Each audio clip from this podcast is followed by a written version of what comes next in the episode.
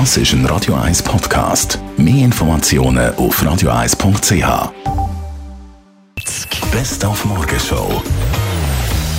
Die Schweiz feiert eine weitere Silbermedaille heute Morgen. Die Skicross-Fahrer haben da das Beste gegeben. Marc Bischofberger ist heute Zweiter hinter dem Kanadier Brady Lehman geworden.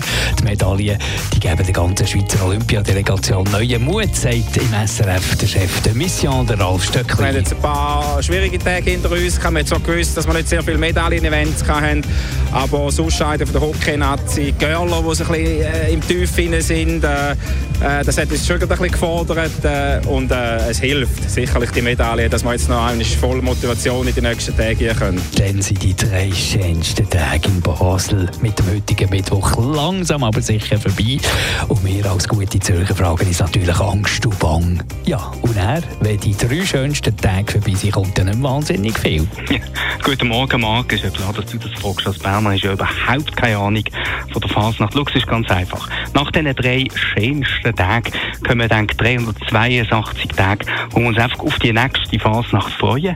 Das, das füllt uns aus. Und ähm, für alle Basler in Zürich, ich weiss schon, sind eigentlich mehr wie 362 Tage.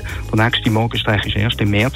Aber wir wollen ja unsere lieben Kollegen am See nicht überfordern. Also, lassen wir es bei 362 Tagen vorfreuen. Er, wo ist eigentlich der Uli? Der ist Forte! Die Morgenshow auf Radio 1. Jeden Tag von 5 bis 10.